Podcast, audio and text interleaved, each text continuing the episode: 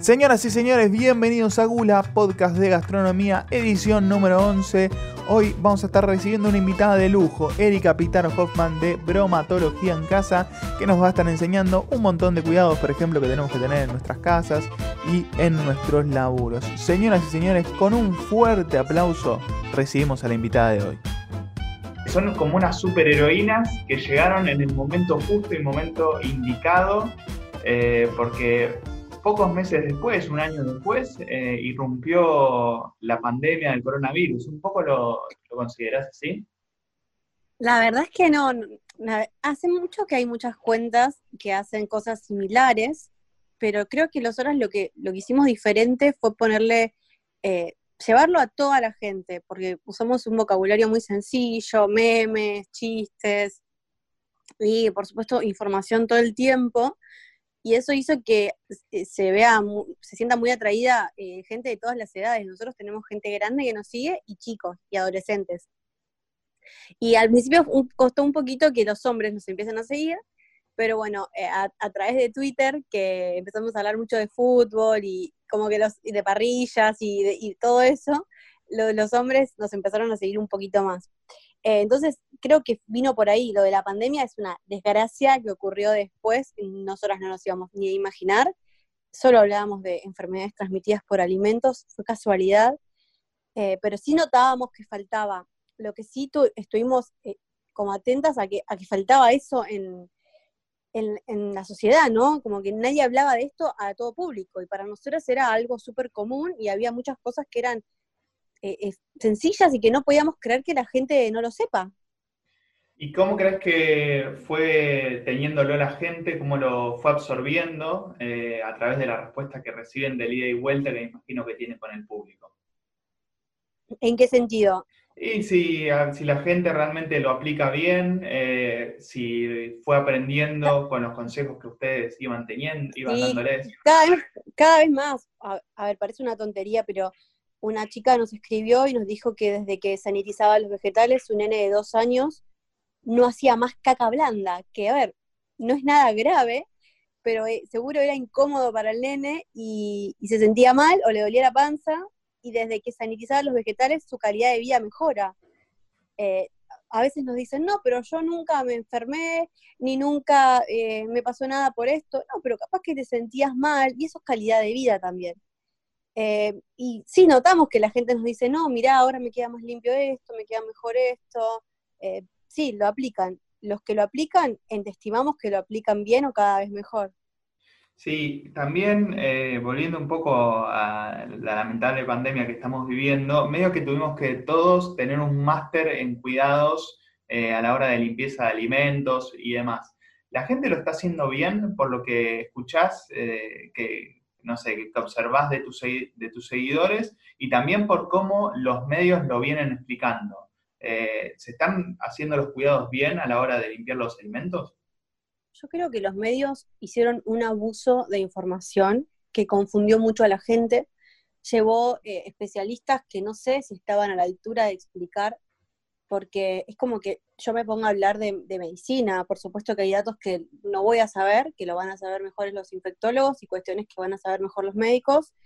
Llevaban a infectólogos a hablar de sanitización de vegetales y, no están, ellos no, no son auditores, ni están en tema, ni estudiaron para eso entonces llevaban mucha confusión a la gente. La gente nos decía, pero en la tele dijeron eh, un vasito de lavandina y ustedes me dicen unas gotas. Estaba muy confundida al principio la gente, eh, y, pero bueno, empiezan a leer y se empiezan a informar y la verdad es que no estamos en, cada casa, pero si, si hacen lo, que nosotros ponemos en redes, eh, seguramente lo van a hacer bien. Uno de los errores más comunes es mezclar la lavandina con otros productos, ¿no? Y también el abuso de la En realidad el, error más común es no leer los rótulos, porque en el mismo rótulo de la lavandina dice no se mezcla con ningún químico, solo se mezcla con agua. Ya partiendo de ahí, entonces a lo que vamos es, bueno, no memorices esto, pero memorizate leer el rótulo, y ahí te lo va a decir. El mismo rótulo del detergente te dice no mezclar con lavandina, porque puede ser tóxico. Eh, entonces ya partiendo de la base de que vos tenés que leer un rótulo, no te hace falta memorizar nada porque te lo dice todo. Por ley lo tiene que decir. Es un error muy común, sí, sí. Corregime si no es así, Erika. Vos, eh, además de esta cuenta, eh, auditas empresas y demás, ¿no es así? Yo sí, yo sí, ah, soy auditora de seguridad alimentaria, capacitadora, em, audito supermercados, industrias, comedores, cocinas. Sí, hace un montón de años. Em, Daniela trabaja todo lo que es eh, plagas, trabajó en en control de plagas, y Mariana trabaja en todo lo que es rotulado legal y, está todo en lo que es legales, ¿no? En una empresa.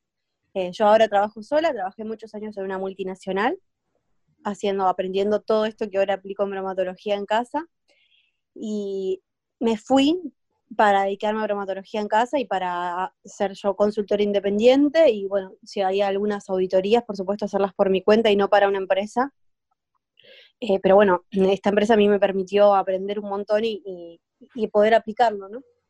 ¿Cómo es esa primera impresión eh, cuando llegás a las empresas, comedores y demás? Eh, por lo general se tienen esos cuidados, cambia mucho según el ambiente de trabajo donde visitas. Depende de un montón de cosas, depende de, de las políticas de la empresa. Hay empresas que trabajan muy bien, pero son muy estrictos con sus controles, tienen eh, gente a cargo, jefes de seguridad alimentaria, por ejemplo, que controlan, tienen como unas políticas muy establecidas y muchas capacitaciones en las que eh, la verdad es que educan a su personal para que trabaje bien. Y de nosotras que la verdad que no invierten en calidad y que es una desidia, no invierten, no invierten en insumos, no invierten en calidad, no invierten en capacitación, no invierten en, en mantener mantenimiento, porque si no tenés un buen mantenimiento, se te cae abajo la empresa o, el, comedor o el restaurante o lo que sea. Por ejemplo, en una cocina, si no invertís en buenos equipos de frío, con el tiempo, en tanto uso, no te terminan enfriando. Y eso hace que se corten las cadenas de frío. la, la inversión en mantenimiento es tan importante como la limpieza. Pero bueno, más en esta situación va a ser muy difícil que la gente invierta y yo hablo de antes también, ¿no? Es como que a mí me pasaba cuando auditaba estaciones de servicio, ¿no? Les decías, no, mira, tenés que contratar un servicio de plagas mensual. Es muy caro, me decían. Y capaz que se te venían en unas camionetas que, que ni existían en el país. Y decís, dale, o sea, es, para que vos eh, brindes un mejor servicio y no tengas roedores que estoy viendo que los tenés. Eh, eh, eso es lo que falta cambiar en la gente. Invertir en calidad no es gastar plata y por ejemplo, vos recién me decías de estaciones de servicio, me imagino, no sé, hoteles, eh, lugares en donde quizás el, punto básico de su economía no es la, gastronomía o la comida, eh, ¿le prestan menos atención a ese rubro? No, depende, depende. Los hoteles eh, más caros, es muy importante la gastronomía, porque aparte tienen un nivel de clientes muy exigentes, y si tienen algún problema con la comida, probablemente no se vuelvan a hospedar en realidad más que nada para el argentino, la comida es muy importante. Eh, entonces, en los hoteles eh, de, alta gama sí controlan mucho los procesos, tienen controles que hacemos nosotros, todos los hoteles cinco estrellas, la mayoría tienen controles y, se, respetan un montón de cosas, deberían. Por supuesto siempre tenés cocineros, que, son los chefs, que se rehusan un poquito y, y, te miran un poco desde arriba, como diciendo, ¿qué me vas a venir a decir vos a mí? Pero bueno, ahí está eh, la empatía y, cómo el, auditor se lo puede comprar y, trabajar en conjunto y no como rivales, ¿no? Una vez que eh, rompes, una vez que rompes esa barrera, una vez que rompes esa barrera con el chef, me imagino que después te termina agradeciendo porque eh, sí, porque tiran, menos mercadería. Eso es lo primero que te das cuenta. Como aprenden a fraccionar, mm, claro, aprenden a calcular mejor las cantidades, hay un montón de, por ejemplo, le revisas la rotación de la mercadería, le encontrás vencidos, ya empiezan a aprender a rotar mejor, no, no aprender porque lo saben, sino prestar más atención y, por ejemplo, desperdician menos. Eso, el, el, TEF, no sé si sabías, tienen también están a cargo de todo lo que son las cuentas de las cocinas. Em, si desperdician comida o incurren en gastos innecesarios, eso les afecta a su puesto laboral. Entonces, claro, cuando empiezan a ver que tiran menos comida, o que tienen menos desperdicios, eh, ahí, ahí como que sí, les, gusta trabajar de esa forma. Hay muchas, muchos que están muy comprometidos. Y bueno, los hoteles grandes yo sé que sí, que, trabajan bien. Eh, por supuesto, depende de, la gama del hotel, ¿no? Donde yo veo bastante de Siria son que tampoco hay controles ni exigencias a niveles gubernamentales, son los saloncitos de los chicos de fiestas. Que algún día, porque en este país hasta que no pasan las cosas, eh, no, no se controla, ¿no? Algún día se, van a intoxicar, Dios quiera que no, que nunca pase, pero se va a intoxicar la gente y, y van a empezar a haber controles.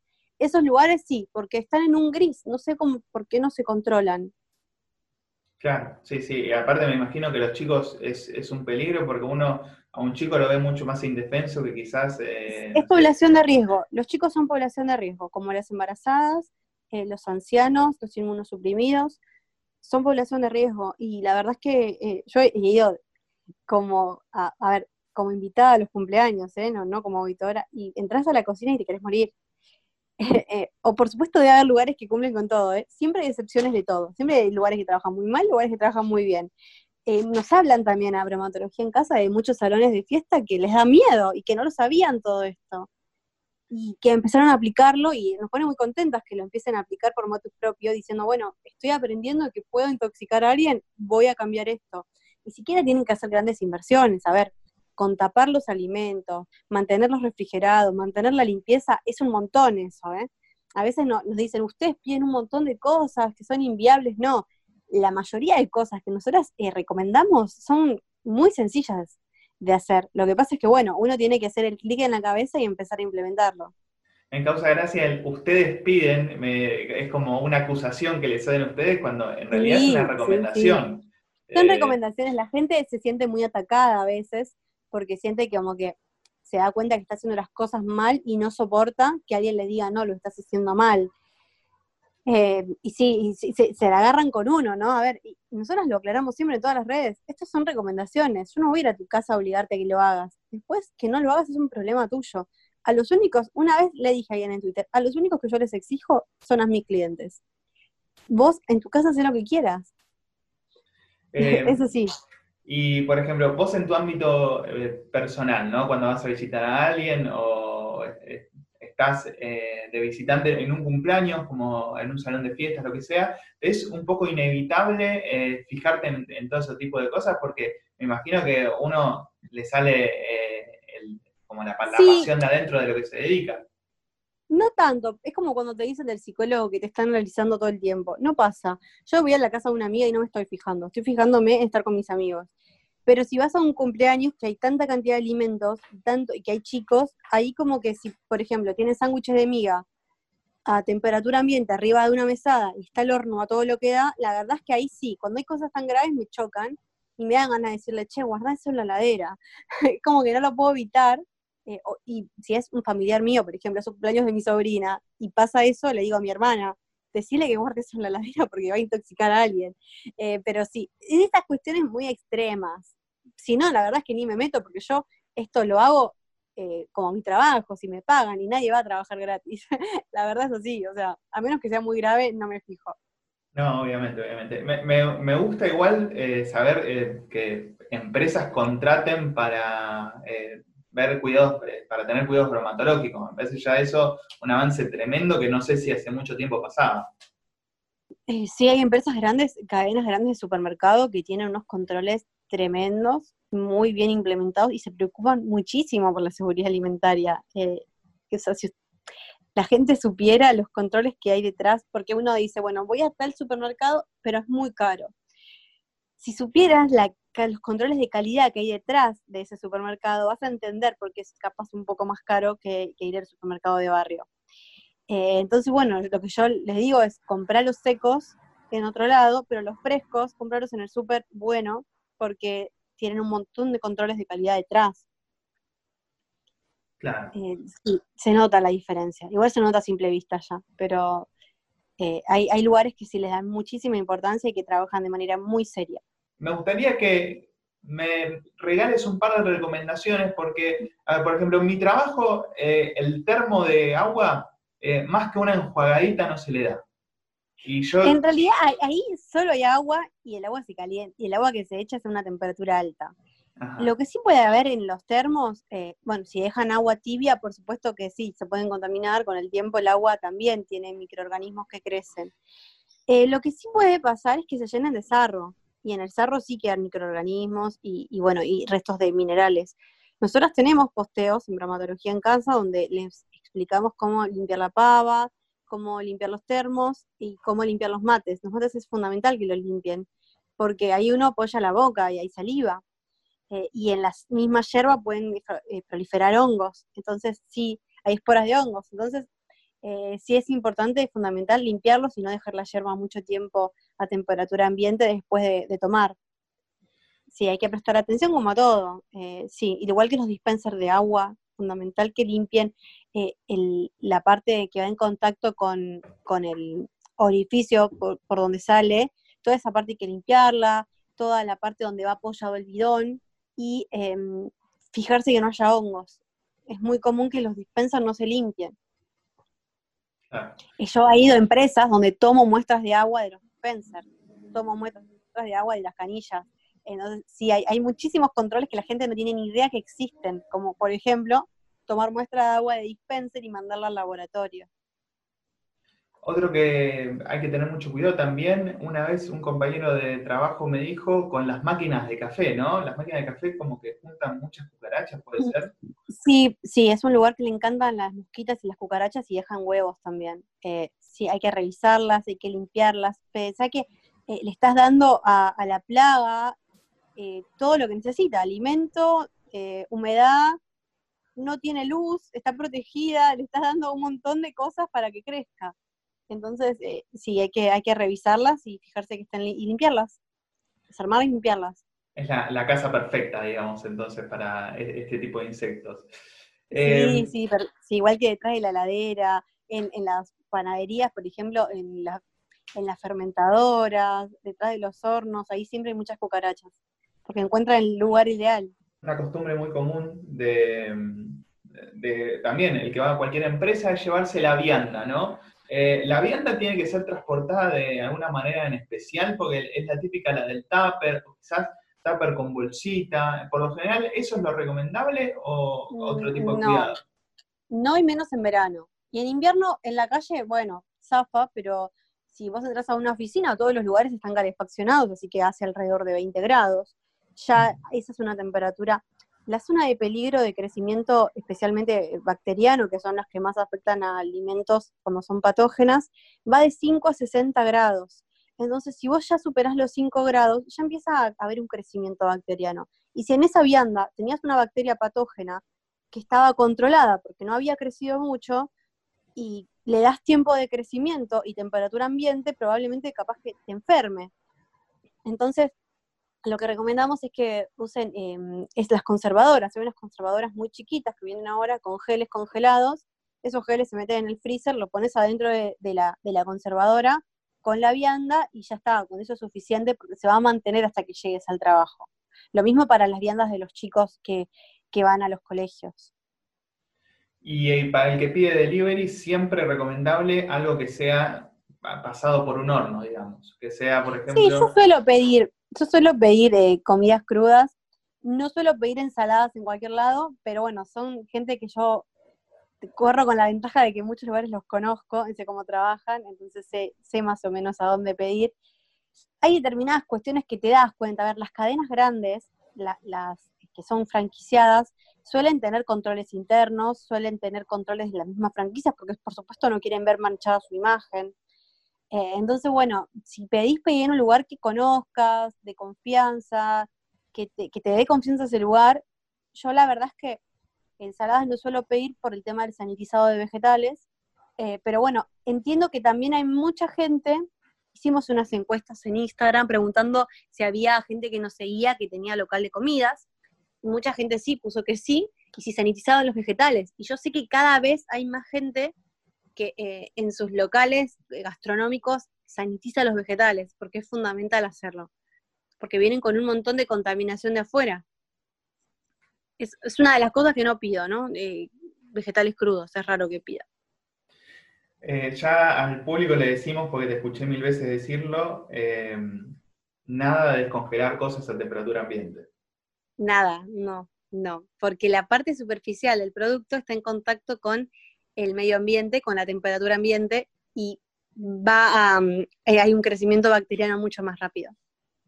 Y otro tema con el que hay que tener mucho cuidado, me imagino que también eh, con el tema, fue muy común eh, en noticias el tema de la contaminación cruzada, ¿no? Eh, por las tablitas de madera que comparten, ¿no? A la hora de, de cortar. Pero también quería meterme en un punto de que ¿es higiénico comer o cortar las cosas en una tablita de madera? Porque me imagino que absorbe, no se lava bien. Nosotros no recomendamos el uso de, tablas de madera convencionales, las que tienen fibras lineales, eh, las de maderas de, mm, porosas, de mala calidad, que, se, que astillan, que absorben, que, en los poros acumulan eh, microorganismos. Eh, hay unas maderas, hay unas tablas de madera que sí están permitidas porque tienen un tratamiento especial, porque tienen un curado, por cómo están en la disposición de las fibras. En realidad, a ver, a lo que uno pueda acceder está bien si vos podés acceder a una tabla plástica, recomendamos la plástica. Lo que, único que no recomendamos son las tablas de madera de mala calidad o porosas, o esas económicas, que desprenden mucha astilla y se quedan húmedas, porque no están curadas. Em, no las recomendamos porque, por supuesto, igual podés provocar contaminación cruzada de un montón de formas, no solo con la tabla, ¿no? Uno puede dejar algo desprotegido en la ladera y puede provocar una contaminación cruzada. Eso es más común incluso. Ah, me interesa. Entonces, a ver, porque es un error muy común también no guardar las cosas en la heladera en tuppers o quizás en las bolsas. Eso es fundamental que se haga. Una contaminación cruzada entonces se puede provocar en una heladera, digamos. En cualquier, es cualquier acción que, que mm, yo puedo realizar contaminación cruzada de, cual, de un montón de formas, con un utensilio, con una mesada, eh, en una heladera, si yo dejo, pensá que estás descongelando una carne en un plato, en el estante de arriba de la heladera y abajo tenés una ensalada desprotegida, eso empieza a gotear y lo va, y lo va a chorrear y lo va a contaminar. Eh, las manos provocan contaminación cruzada. Si no te lavas las manos, estás manipulando un pollo crudo. No te lavas las manos y manipulas un alimento listo para consumir, lo contaminás. Claro. No es eh, solo por las tablas, es lo más común hablar de tablas, pero hay un montón de causas. Después, eh, ¿recomendás eh, una limpieza continua de, heladera y freezer? ¿Cada cuánto tiempo? Si vos en la heladera y en el freezer guardás todo en tuppers o protegido y guardás los vegetales sanitizados, no la vas a tener que limpiar muy seguido. Es la realidad. Si uno con la heladera guarda las cosas así nomás, se le va a ensuciar más. En la heladera puede haber microorganismos que son, eh, llegan ahí por los alimentos o por los paquetes. Recomendamos que limpien los paquetes, porque porque si ese paquete estuvo en un depósito donde caminaron ratas, por ejemplo, o, estuvo en una, en una cámara donde tuvo contacto directo con carne cruda, no lo sabemos porque la gente no está detrás de, detrás de las tiendas, recomendamos que lo limpien. Si vos guardas eso contaminado en tu heladera, la heladera se va a contaminar. Entonces, depende de cómo uno sea previamente o de cómo uno actúe para decirte una frecuencia. La frecuencia va a depender de cada caso. Eh, hay unas frecuencias establecidas en locales gastronómicos, por supuesto, eh, en supermercados, pero en las casas eso depende de cada casa. No les puedo decir limpiarlo una vez por semana porque capaz que es mucho o capaz que es poco. Claro, y el horno también, ¿recomiendas una limpieza eh, continua o...? Cuando está sucio, cuando la suciedad es visible se limpia. En las casas, depende del uso también. Hay gente que no cocina nunca y hay gente que cocina tres veces por día. No, no, podemos definir una frecuencia. Hasta acá llegó un nuevo capítulo de Gula. Próximo episodio nos van a estar enseñando cómo distinguir una mala de una buena hamburguesa. Será hasta la próxima, nos vemos la semana que viene.